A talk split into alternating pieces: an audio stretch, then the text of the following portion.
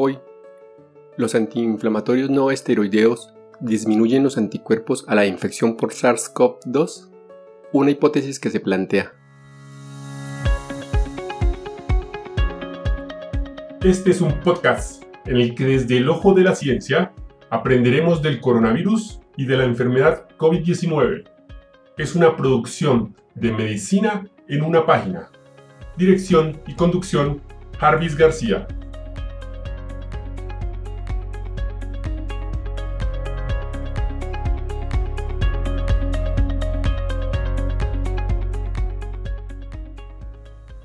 La identificación de medicamentos que regulan la infección por coronavirus 2, SARS-CoV-2, del síndrome respiratorio agudo severo y sus síntomas han sido un área de investigación urgente durante la pandemia de la enfermedad de coronavirus COVID-19.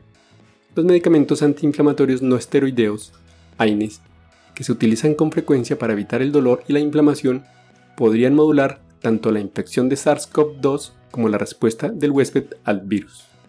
Los AINES inhiben las enzimas ciclooxigenasa 1, COX-1, y la ciclooxigenasa 2, COX-2, que median en la producción de prostaglandinas.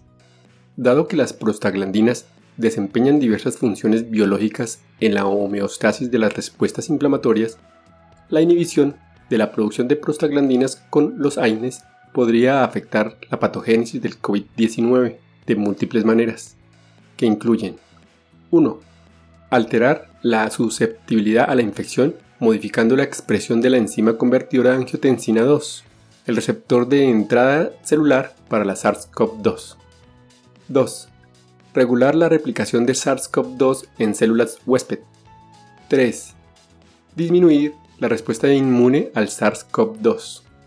En el artículo original, los fármacos antiinflamatorios no esteroideos disminuyen la respuesta de citocinas y anticuerpos a la infección SARS-CoV-2, aceptado el 13 de enero del 2021 en la revista de Virología de la Sociedad Americana de Microbiología. Se investigaron estos roles potenciales. Se demostró que la infección SARS-CoV-2 aumenta la COX-2 en diversos sistemas de cultivo de células humanas y de ratón. Sin embargo, la supresión del COX-2 por dos AINES de uso común, como el ibuprofeno y el meloxicam, no tuvo efecto de sobreexpresión a la enzima convertidora angiotensina 2, entrada viral o replicación viral.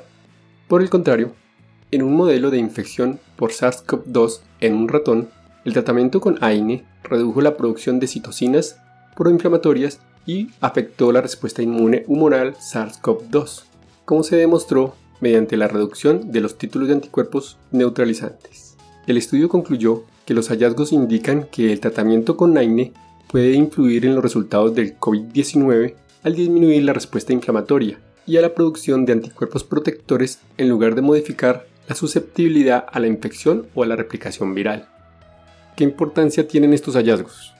Los funcionarios de salud pública han expresado su preocupación sobre el uso de medicamentos antiinflamatorios no esteroideos, los AINES, para tratar los síntomas de la enfermedad por coronavirus COVID-19.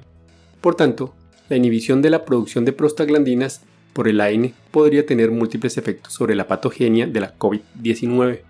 El artículo demostró en un modelo de infección por SARS-CoV-2 en un ratón que el tratamiento con AINE redujo la producción de citocinas proinflamatorias y afectó la respuesta inmune humoral SARS-CoV-2, cuantificando la reducción de los títulos de anticuerpos neutralizantes, dejando sobre la mesa la hipótesis que si esto también ocurre en humanos y es beneficioso o no, o perjudicial o no, para las personas que hayan usado un AINE, por lo que sigue siendo un área importante de investigación futura. Esto también plantea la posibilidad de que los AINES puedan alterar la respuesta inmunitaria a la vacunación contra el SARS-CoV-2. Y hasta aquí el episodio de hoy. No olviden pasar por la descripción donde dejo los links para mejor revisión del tema. Chao, chao. Recuerden, pensando en el coronavirus, al enemigo es mejor conocerlo para acabar, acabar, acabar, acabar.